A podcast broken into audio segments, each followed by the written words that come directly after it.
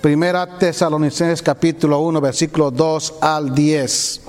Damos siempre gracias a Dios por todos vosotros, haciendo memoria de vosotros en nuestras oraciones, acordándonos sin cesar delante del Dios y Padre nuestro de la obra de vuestra fe, del trabajo de vuestro amor y de vuestra constancia en la esperanza en nuestro Señor Jesucristo muy hermanos, este, entramos a, a un segundo párrafo en sí esta mañana, versículos 2 y 3 nada más esta mañana vamos a estudiar. Hay algo que los seres humanos por naturaleza no tenemos y es el ser agradecidos. Lo que así es natural en nosotros es la ingratitud, la ingratitud. Y, y aún más, nos acostumbramos a las cosas que Dios hace en nuestra vida y pensamos que son su deber eh, cuando es la muestra de su gracia. Y por lo tanto, cada uno de nosotros a veces somos no agradecidos. ¿Y cuánto necesitamos cultivar la vida de agradecimiento? Y es lo que Pablo esta mañana va a enfocarnos, o se va a enfocar en estos dos versículos, y enseñarnos la importancia del agradecimiento. Y Pablo, un hombre que tenía en su vida la gratitud, vamos a llamarlo así, a flor de su vida, de su piel, de su oración, de su espíritu, porque era un hombre que siempre estaba orando por los creyentes. Y esta mañana vamos a ver básicamente algunos detalles del agradecimiento de Pablo al Señor, especialmente de la constancia, como él podía, como él cada continuamente estaba siempre yendo al Señor en gratitud por los creyentes. Ahora, obviamente, hermanos, nosotros damos gratitud, a veces agradecemos al Señor por bendiciones que tenemos en la vida, materiales, espirituales.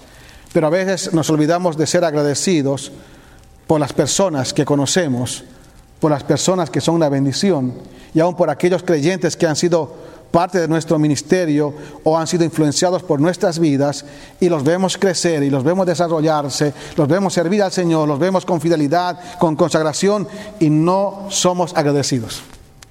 La gratitud de Pablo acá era por estos creyentes. Usted recuerda muy bien que cuando Pablo entró a Tesalónica fue muy difícil su ministerio, pero allí se convirtieron gente eh, de trasfondo judío, de trasfondo pagano, mujeres, eh, gente que se convirtió al Señor. Pero algo importante que ellos, a pesar que Pablo se fue, ellos estaban siendo fieles, consagrados, sirviendo al Señor con mucho esfuerzo, con mucho sacrificio, con mucho trabajo, sirviendo al Señor. Y Pablo va a alabar a Dios, va a agradecer a Dios por la vida de ellos. Y hermanos, una vida sacrificada, una vida entregada al Señor, una vida consagrada al Señor, una vida visible sirviendo al Señor, siendo transformada, siempre será motivo de gratitud. Siempre. Y hay que agradecer por esos hombres y mujeres que viven, viven eh, sirviendo, modelando al Señor en sus vidas con mucho esfuerzo y debemos ser agradecidos por ellos. Y es lo que Pablo va a hacer en estos versículos. Entonces empezamos ahí este, esta mañana viendo el versículo 2 y tenemos ahí la primera frase, dice, o la primera expresión, damos siempre gracias a Dios por todos vosotros. Ustedes saben muy bien que Pablo había dejado Tesalónica, estando en Atenas envió a Timoteo para que vieran cómo estaban ellos. Y cuando Timoteo regresa y le da noticias a Pablo, cuando está en, Corinto, eh, le da las noticias y él escribe esta carta. Y dice una carta eh, expresando la gratitud por ellos, alabándoles, exaltando a Dios por la vida de estos creyentes. Dice Pablo a los tesalonicenses, damos siempre gracias a Dios por todos vosotros. Ahora es importante esta expresión porque acá tenemos, en esta expresión tenemos eh, la constancia del agradecimiento. Pablo va a enseñarnos acá cuán importante es el ser constante en agradecer. No solamente agradecer a Dios cuando suceden cosas buenas, o cuando Él provee cosas, o cuando eh, nos acordamos, o cuando realmente por algo eh, en nuestra mente se conecta con algo y decimos gracias Señor. Si no, Pablo va a decir, ah, debe ser el agradecimiento constante por la vida de las personas. Este, es importante eso. Pero Pablo dice, damos siempre gracias a Dios. Y Pablo está diciendo, estamos agradecidos continuamente. Es la idea de, ese, de esa expresión, damos eh, gracias. Este, la idea sería, la, idea eh, de la primera frase está en medio de una palabra siempre, que es un adverbio, pero la idea es damos gracias continuamente, es la idea. Continuamente estamos agradeciendo por estas vidas eh, eh, al Señor. Y además es un agradecimiento no solamente de Pablo, sino también de sus colaboradores como Silvano y Timoteo. Los tres estaban agradecidos al Señor por la vida de ellos. Dice, damos gracias continuamente, expresamos un agradecimiento continuo. Este, y a la otra frase, siempre, esa expresión siempre, es un adverbio que eh, hace el énfasis en el aspecto continuo del agradecimiento. por eso dice siempre siempre. La idea es continuamente. Hay un agradecimiento continuo, frecuente, frecuente por ellos. No solamente cuando ocurren las cosas buenas de personas que vienen a ser una bendición para uno, sino siempre. Cuando estudiaba este texto, hermanos, para mí fue una, una elección fuerte porque conozco tanta gente en muchos lugares, en muchos países, y a veces mi lista de oración es tan larga, a veces uno se olvida de uno de otro. Y a veces se olvida de aquellos que, uno ha ganado para el Señor, vamos a llamarlo así, que uno ha llevado el Evangelio, los ha discipulado, los ha visto crecer y ahora están sirviendo en el Señor. Y a veces uno dice, ya como que se acostumbra, están sirviendo al Señor, están bien, pero cuán importante orar por ellos. Cuán importante orar por aquellas personas que fuiste una bendición, que tal vez llegaron al Evangelio por medio de tu, de tu, de tu vida, de tu testificar, de, tus palabras, de comunicar el Evangelio, y tal vez ha sido de influencia en su vida, en su crecimiento, y ahora están en posiciones que el Señor los ha puesto para servir al Señor. Y es lo que estaba pasando con estos eh, eh, creyentes de Tesalónica. Dios estaba trabajando en sus vidas, ellos estaban siendo fieles al Señor y dice Pablo, damos siempre gracias a Dios. Ahora miren lo que, miren la expresión acá, dice, damos siempre gracias a quién? A Dios. Porque es la fuente de toda bendición, es la fuente de, y también a quién debemos dirigir la gratitud, porque Él es el que hace la obra en los corazones de las personas. Si no fuera la obra de Dios, en los corazones de las personas, sería muy difícil mantenerse firme o tener hombres fieles de testimonio hasta el día de hoy. Pero Dios hace la obra y es el, el agente principal, la persona principal en, en, nuestros agradecimientos. No solamente por las cosas que tenemos, sino sobre todo por las personas. Y en este caso, en este contexto, tenemos por personas, por creyentes fieles que estaban sirviendo al Señor. Y Dios es el merecedor de toda gratitud, de toda gloria cuando vemos creyentes creciendo, hermanos, nuestro corazón debe rebosar de gratitud, de gratitud por nosotros, porque son personas que están consagradas al Señor. Así como tenemos tristeza cuando hay personas que se apartan del Señor, debe haber un gozo grande y gratitud a Dios por aquellos fieles que todavía crecen, sirven al Señor con todo su corazón. Obviamente no estaba Pablo orando todo el día audiblemente, pero sí en su espíritu en el corazón de Pablo había un espíritu de oración constante, una actitud constante. Estaba en sintonía con el infinito Dios a causa de aquellas personas que estaban sirviendo al Señor fielmente. Y claro, eh, se trataba de ellos, de aquellos creyentes que estaban fieles en el Señor. Por ellos estaba dando gracias el apóstol Pablo. Por todos los creyentes. No era por todos los creyentes que vivían o existían en aquel tiempo sino por aquellos creyentes que Pablo había conocido. No siempre el adjetivo todos es todos, todos los creyentes de todo el mundo. Porque nos faltaría hojas en un cuaderno para hacer una lista de oración por todos los creyentes de todo el mundo, sino por aquellos que Pablo conocía directamente, por aquellos que Pablo había sido una bendición y decía ahora, doy gracias por todos los creyentes de Tesalónica que están sirviendo fielmente al Señor. Aplicación, hermanos. Tu vida puede ser, mi vida puede ser un motivo de gratitud para otros, cuando somos fieles. Pero cuando no hay creyentes fieles es un motivo de tristeza. Pero una vida entregada al Señor, una vida obediente al Señor, una vida que se mira, como dice en los versículos del 3 al 10 o del 6 al 10, en este capítulo se, mira que están viviendo ejemplarmente, siguiendo al Señor, expectantes del Señor, están eh, expresando su, su transformación de sus vidas. Todos estos creyentes eran motivos, motivos de gratitud para el apóstol Pablo. Y uno puede leer, hemos leído, hemos leído, en ese sentido todo este capítulo casi, todo el capítulo, porque ellos fueron ejemplos, recibieron la palabra en medio de gran tribulación, recibieron con gozo, habían sido ejemplos a los de Macedonia, de Acaya, partiendo de ellos había sido divulgada, la palabra del Señor y también ellos habían extendido su fe en otros lugares y de manera que los otros contaban, dice, contaban de ellos cómo lo recibieron y también cómo se convirtieron de los ídolos al Dios vivo verdadero. O sea que había una, una transformación grande, importante, y estaba, estaban esos creyentes eh, transformados por el Señor y trabajando fielmente por el Señor.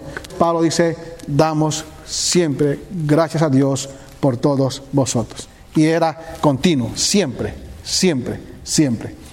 Aparte de que agradecemos al Señor por las cosas que Él nos da, tenemos que aprender a agradecer por las personas, por los creyentes fieles que sirven al Señor, aman al Señor y están entregados al Señor. Esa es la constancia del agradecimiento. Ahora tenemos la siguiente expresión que dice, haciendo memoria de vosotros en nuestras oraciones, acordándonos sin cesar delante de, del Dios pa y Padre nuestro. Acá tenemos otra expresión importante y esto tiene que ver del cómo ellos agradecían al Señor. ¿Cómo lo hacían? Dice, haciendo memoria de vosotros. Y luego dice, acordándonos. Ahí hay dos interesantes participios verbales. Van a mostrar la manera en cómo ellos agradecían al Señor. Dice, haciendo memoria de vosotros en nuestras oraciones y también dice, acordándonos sin cesar. Aunque parece la misma cosa, pero le da el énfasis a la expresión de cómo agradecían. No solamente uno es agradecido en su pensamiento o en su sentir, sino ese agradecimiento tiene que ser eh, expresado tiene que haber una forma, el cómo. No solamente tiene que ser constante, sino cómo uno va a agradecer por los otros. Cómo uno puede agradecer por la vida de estos. Y dice Pablo, haciendo memoria de vosotros en nuestras oraciones. Ahora, esta expresión es importante, haciendo memoria. La idea es efectuando, la idea es trayendo los recuerdos, la remembranza, el tiempo que hemos compartido juntos, trayendo a la mente esos momentos cuando hemos compartido y, hemos visto su conversión, su transformación. Y hemos compartido con ustedes muchos, mucho tiempo. No sabemos cuánto tiempo Pablo estuvo realmente en, en, Tesalónica. Aunque estuvo tres sábados en la sinagoga predicando, no sabemos cuánto tiempo estuvo. Pero el tiempo que estuvo allí con los creyentes ya los conoció, él compartió y en ese breve tiempo o largo tiempo, no sabemos, pero en el tiempo que Dios permitió compartir con estos creyentes, eh, eh, eh, compartieron momentos muy, muy bendecidos, momentos que se han quedado en imágenes en la mente de Pablo y los demás colaboradores. Y dice, haciendo memoria, o sea, la idea de esto es, estamos trayendo a nuestra mente los recuerdos. Pues dice, haciendo memoria.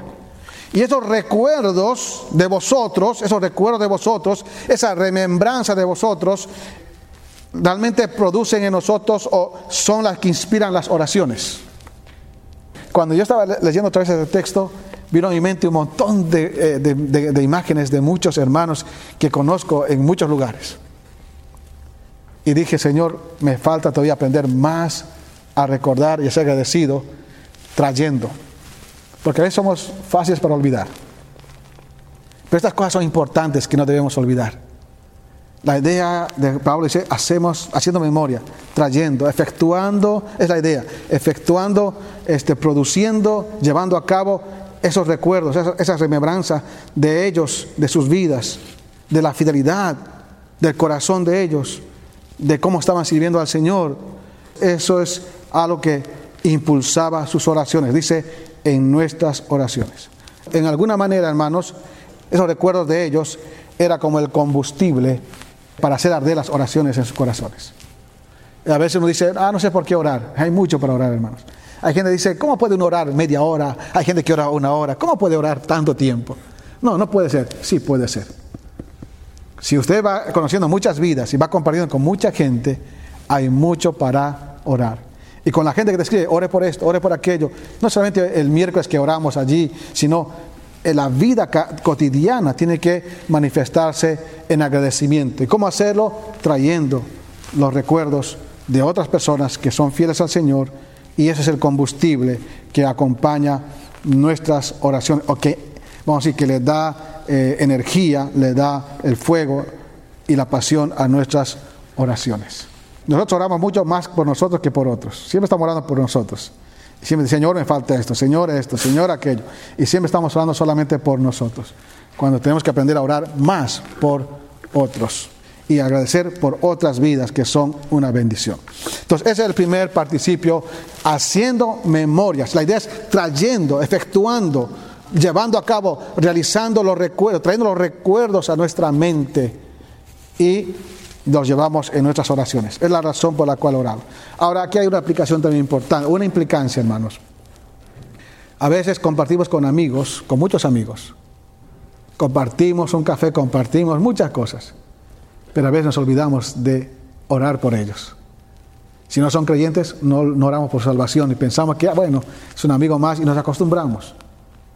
Y si no está maduro en la fe, tampoco oramos. Y si es un creyente fiel, tampoco somos agradecidos. Pero estamos cultivar una vida de oración por los amigos, por la gente cercana, por la gente que uno se relaciona. Y esa, es la, esa era la, vida de, la realidad de Pablo. Él se relacionó con estos creyentes, los llevó el Evangelio y, y estaba agradecido y recordaba en su mente a ellos y los llevaba en sus oraciones. Ahora, el segundo participio es casi una repetición, vamos a llamarlo así, eh, de esta, del anterior, del anterior concepto, y este, solamente marca la intensidad. Dice, a, versículo 3, acordándonos sin cesar. ¿Vieron el énfasis? Siempre la constancia y el cómo.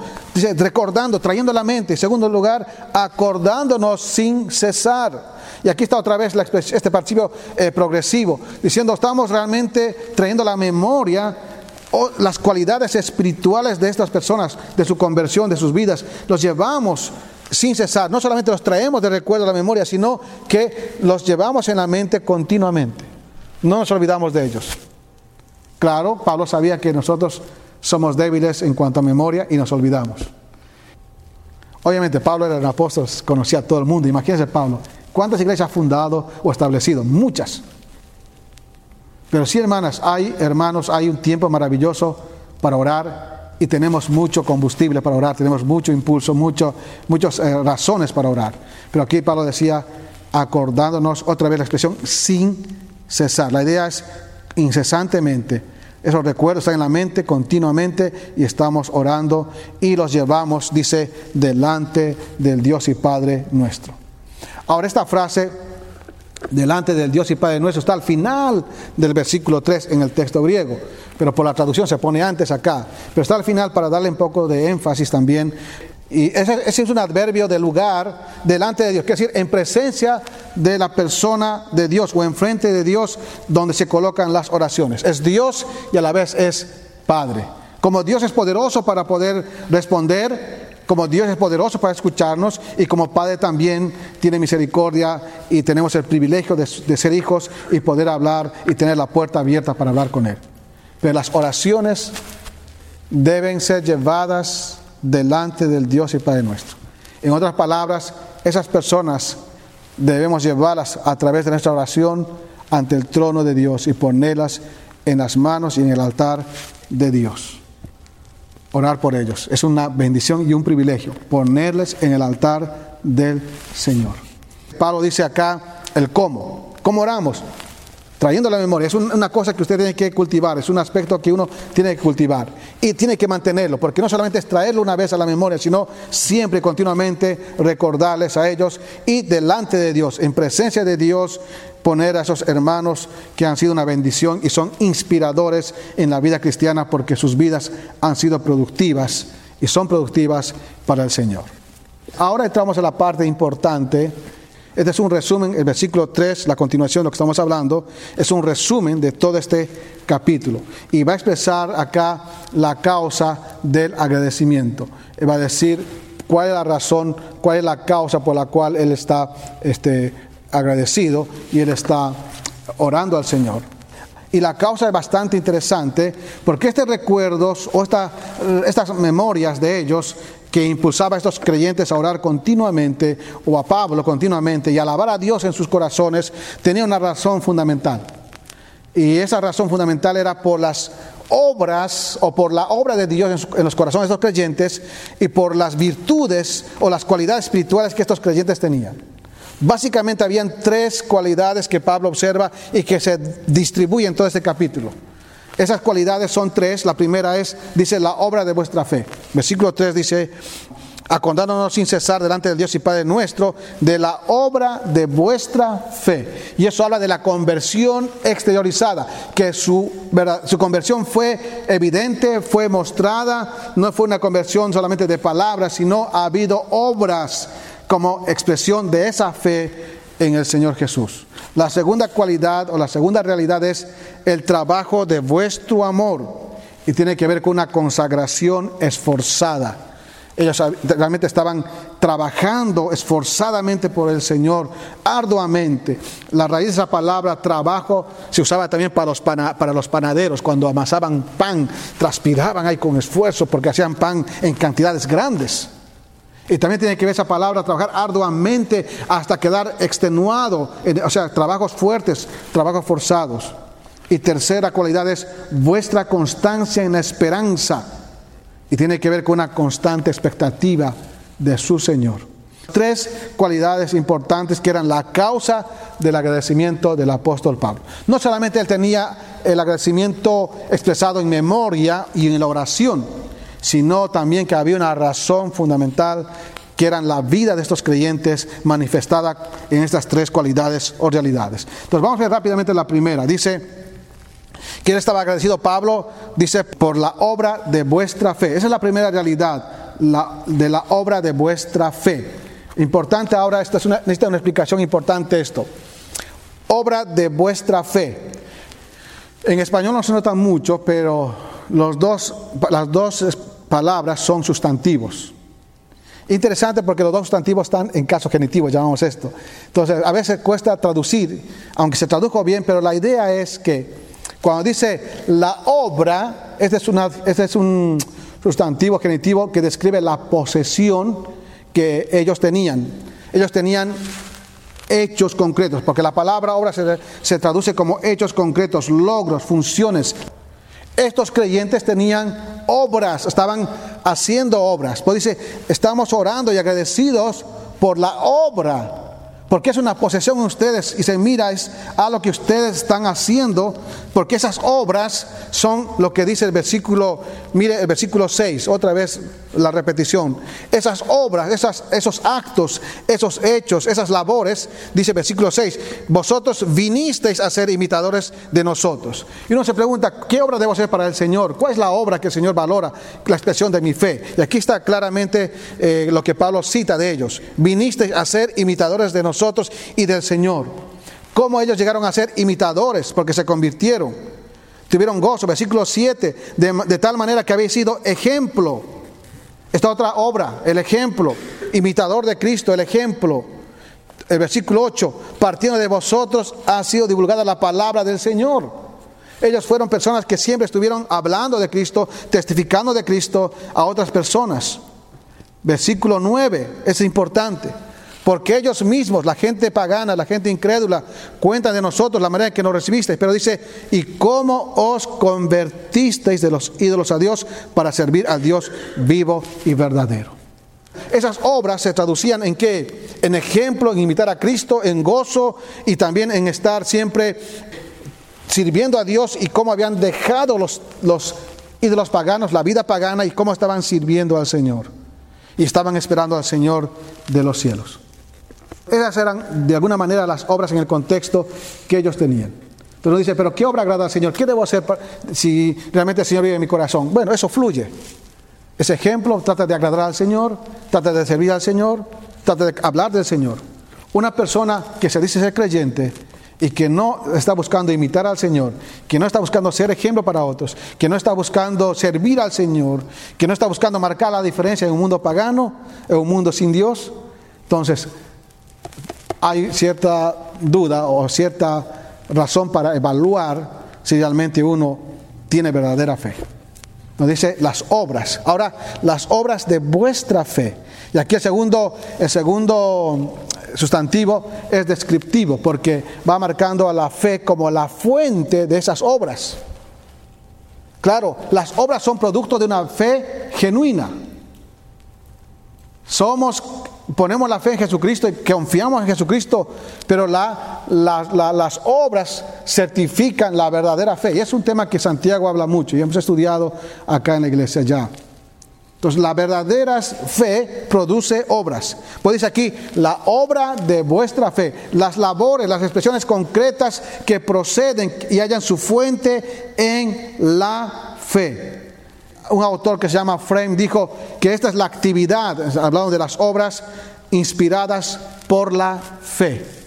De alguna manera, las obras que uno hace por el Señor, este servicio es inspirado por la fe que uno ha puesto y tiene en el Señor Jesucristo.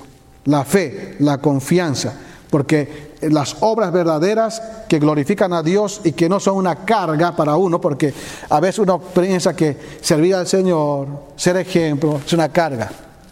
Eso, tiene, eso fluye, se inspira en la verdadera fe que ha puesto uno en el Señor. Fe genuina produce verdaderamente obras y frutos.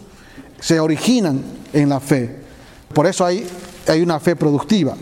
El comentarista Barclay hace una ilustración de esto interesante, de esta cualidad lo voy a citar, dice así, nada nos dice tanto acerca de una persona como su manera de trabajar. Puede que trabaje por miedo al látigo o por la perspectiva del salario. Puede que trabaje por un sombrío sentimiento del deber o inspirado por la fe. Su fe le dice que esa es la tarea que Dios le ha encomendado y que la está llevando a cabo por fidelidad a Dios. Se ha dicho que la marca de la verdadera consagración es encontrar la gloria en la labor penosa. Fin de la cita. Claro, uno no, no, uno a veces quiere hacer cosas para el Señor por miedo, por lo que van a decir, o por la perspectiva de, ganar algo, o por realmente así, ni modo, vamos a tener que hacer un sombrío sentir del deber. Pero las cosas para el Señor, las obras, la labor para el Señor, uno la hace cuando hay una verdadera consagración. Y, es glorioso hacerlo, aunque sea difícil, porque no fue fácil para esos creyentes servir al Señor. Pero sí, la labor de ellos era una labor fiel, producida, efectuada, nacida en su fe. Entonces la fe salvadora, la fe que es genuina, siempre produce frutos, siempre. Le voy a leer un texto acá en 2 Corintios 5, 17 para enfatizar este punto. Dice así, 2 Corintios 5, 17. De modo que si alguno está en Cristo, nueva criatura es. Las cosas viejas pasaron y aquí todas son hechas nuevas. O sea, cuando uno viene al Señor Jesús y pone la fe en Cristo Jesús, claro, es nueva criatura y todas las cosas son nuevas. Empieza a hacer obras diferentes a las que tenía antes, a las que hacía antes. La salvación hay que entender, hermanos, no estoy, diciendo que, no estoy hablando de salvación por obras, pero de alguna manera, este, a veces cuando uno expresa conceptos así, mueven un poco nuestra, nuestro pensamiento.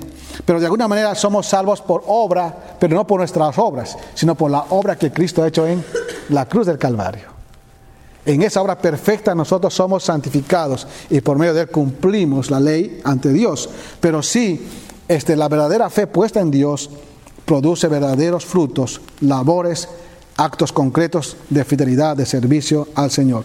La fe auténtica, hermanos, siempre va a estar inclinada a obedecer los mandamientos del Señor y renunciar a todo lo oculto, a todo lo vergonzoso, porque uno ama al Señor y, la fe que uno ha puesto en el Señor está trabajando y se expresa en hechos concretos de transformación. Entonces ahí tenemos, hermanos, el primer, eh, la primera virtud, la primera cualidad por la cual, que era la causa por la cual Pablo estaba agradecido. La obra de vuestra fe, una conversión exteriorizada que se mostraba, no solamente quedaba en un concepto. Segundo lugar, dice, y del trabajo de vuestro amor el trabajo de vuestro amor. Y tiene la misma idea de la anterior frase, los dos son igual sustantivos en caso genitivo. Entonces la idea, la idea es que ellos poseían trabajo duro, significa una labor fuerte, a una, eh, un esfuerzo que uno ha invertido en una tarea particular de tal manera que ese trabajo le consume las energías de su vida a un máximo nivel. Un trabajo que ha demandado esfuerzo, que ha demandado eh, sacrificio, que ha demandado este, entrega total de uno.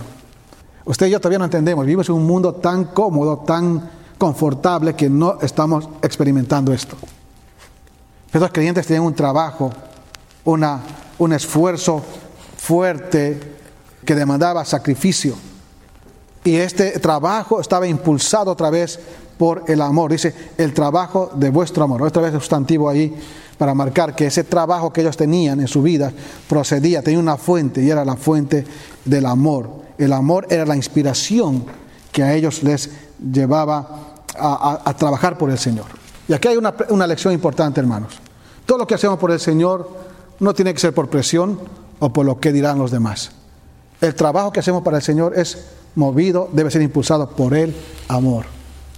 Y este concepto de amor es interesante en el Nuevo Testamento, porque en sí el Nuevo Testamento acuña el concepto de, del verbo agapao, de amor, y lo vuelve religioso para el cristianismo, donde se entiende ese amor desprendido, un amor incondicional, sacrificial, pensando más en el otro que en uno mismo.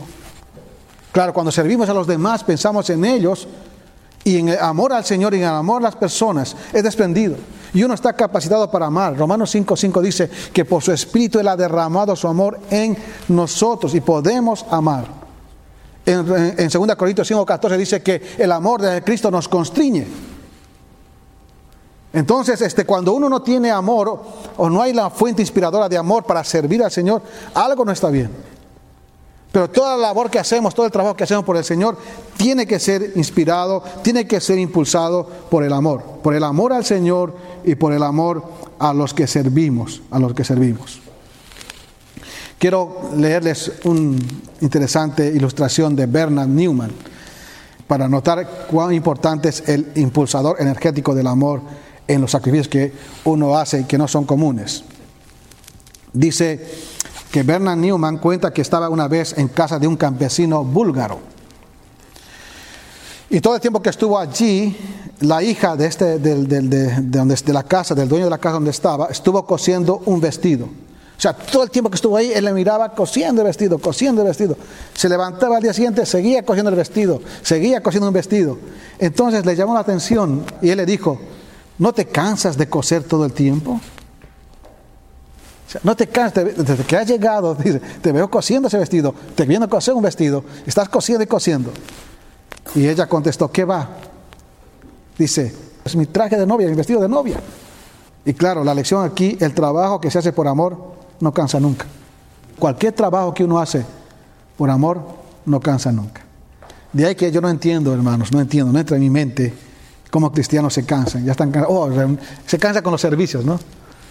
El domingo, ah, servicio. El miércoles, ah, servicio. Hermano, hay iglesias que en el primer siglo se juntaban casi todos los días. Conozco iglesias donde están todos los días. Mi iglesia originalmente se juntaba el domingo tres veces, el martes una vez, el miércoles y el sábado. Teníamos evangelismo en las calles, en la plaza principal a las diez y media, con el megáfono cantando y predicando en el mercado o en la plaza. Luego teníamos, íbamos a almorzar y regresábamos a las dos y media de la tarde, escuela dominical hasta las 4. A las 4 teníamos cena del Señor, hasta las 5. Íbamos a casa a cenar algo y volvíamos a las 7 y media, el culto de la noche, el culto de evangelismo. Y todos los hermanos contentos, gozosos. Los días de oración, me acuerdo muy bien, nos daban un pedazo de alfombrita así, de rodillas, una hora. Pero a veces este, uno dice, ah, esto es cansador. Pero las obras, el trabajo que se hace por amor, nunca debe cansar. Nunca. Y lo que usted hace por el Señor no debería cansar. Las cosas del Señor nunca deberían ser un motivo de cansancio. Al contrario, seguimos trabajando por el Señor porque hacemos por amor. De alguna manera en esto medimos nuestro amor. En esto se mide nuestro amor. En cuánto servimos al Señor, cuánto trabajamos por Él sin cansancio. Ahora, yo le digo, hermanos, como aplicación. Si usted se, está, se cansa de leer su Biblia, se cansa de orar, se, está cansado de venir a la iglesia, está cansado de vivir el cristianismo, hermano, tiene que, otra vez le digo, tiene que evaluarse.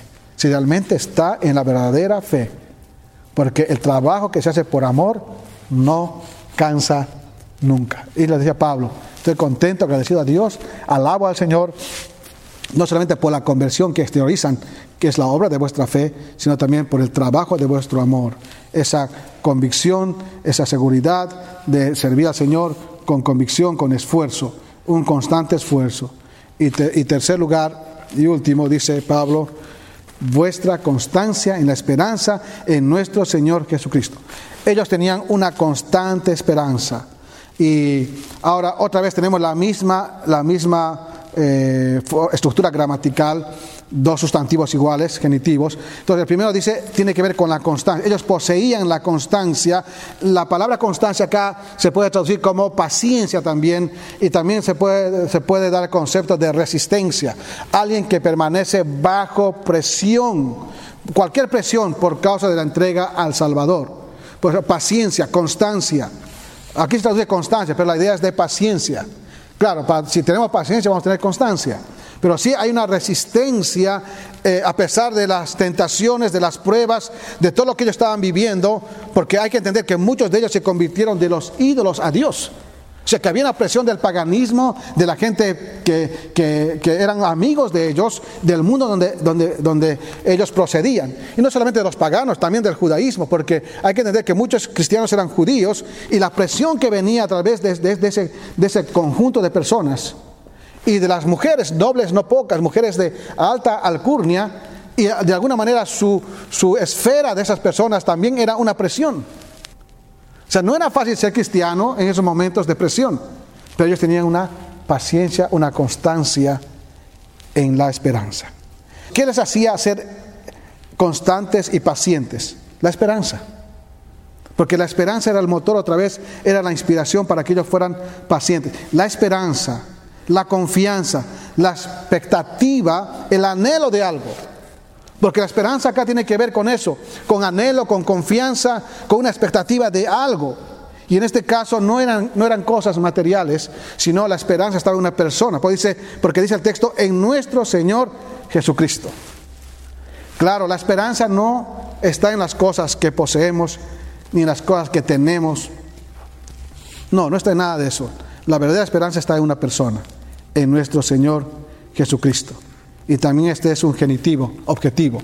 Él es el objetivo de nuestra vida, el objeto de nuestra fe y la razón de nuestra esperanza. Dice, ellos serán pacientes, constantes en la esperanza. La esperanza en Cristo Jesús impulsaba sus corazones a resistir las pruebas, a resistir la presión, porque sabían en quién ellos habían creído. Cristo era el objeto de su esperanza y, también no solamente de su esperanza acá en la tierra, sino cuando Él viniera. Por eso el versículo 10 dice, y esperar de los cielos a su Hijo. Esperar de los cielos a su Hijo. La esperanza estaba en la persona de Cristo. Él es el Salvador, el Redentor, pero también un día Él viene por nosotros para llevarnos a un mundo mejor, glorioso, que no es como este mundo en el cual vivimos. Que nos va a llevar a un lugar donde no va a haber más presiones y luchas que tenemos, cansancios que tenemos, por nuestra humana naturaleza. Pero si Él un día viene, y es nuestra esperanza. Entonces lo que impulsaba a su paciencia, a su resistencia de ellos, era la esperanza en el Señor Jesucristo. Alguien dijo lo siguiente, una persona puede soportarlo todo mientras tenga esperanza.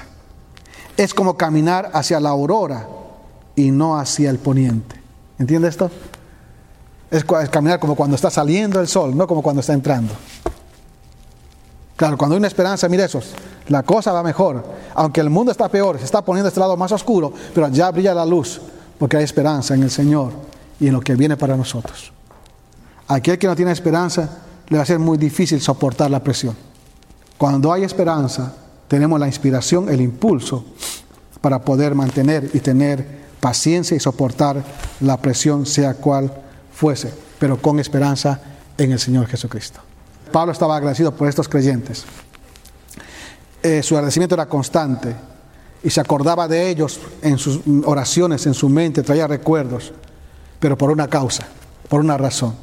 Esta es la razón, que estos creyentes tenían obra de fe. Su fe ha sido genuina, producía obras. Segundo, que tenían este trabajo de amor. Realmente estaban sirviendo, trabajando al Señor hasta quedar cansados, extenuados, porque estaban impulsados por el amor. Y tercero, tenían constancia, paciencia, a pesar de la presión, ellos estaban resistiendo eso porque tenían esperanza. Y hermanos, nosotros como creyentes verdaderos también tenemos la posibilidad de poder tener estas virtudes en nuestras vidas. Solamente tenemos, si no estamos viviendo así delante del Señor, tenemos que recurrir a Él en arrepentimiento, decirle, Dios, realmente no estoy viviendo como tú quieres que yo viva. Ahora, si uno no es creyente, tiene que venir al Señor y encontrar la salvación en Cristo Jesús, poner la fe en Jesucristo para que pueda producir verdadera esperanza, verdadero amor y verdaderos frutos de la fe que son las obras. Y que el Señor nos ayude mientras Él venga, que nosotros también podamos ser motivos de gratitud para otros, que otros puedan ver en nosotros obra de fe, trabajo de amor y una constancia en esperanza en el Señor Jesucristo. Entonces solo así mucha gente también será, para mucha gente seremos nosotros motivos de gratitud, que puedan decir gracias por esa persona, porque realmente ha sido una bendición, su vida, su trabajo, su esfuerzo, su paciencia, su constancia, una bendición para mí. Y te agradezco, Señor, por, por esa persona. Que el Señor nos ayude en esto y nos lleve a ser agradecidos por otros y que nosotros seamos también motivos de agradecimiento para otros creyentes. Vamos a orar. Padre, gracias por tu palabra. Gracias por tu inmenso amor. Gracias por tu paciencia con nosotros. Pero Señor, perdónanos esta mañana porque a veces somos ingratos. No tenemos gratitud a veces por otras personas. A veces te agradecemos solamente cuando pasan cosas buenas. Pero Señor, ayúdanos a ser agradecidos por la vida de aquellos que te sirven fielmente. Ayúdanos a recordar a esas personas y, también ayúdanos a poder eh, eh, ser impulsados por sus vidas para orar continuamente y darte la gloria a ti porque hay obra de fe genuina, porque hay trabajo de amor genuino y porque hay una, una paciencia, una constancia en la esperanza genuina. Señor, ayúdanos a cultivar esto en nuestras vidas para tu gloria y para bendición de otros. En Cristo Jesús te rogamos esto. Amén. Amén.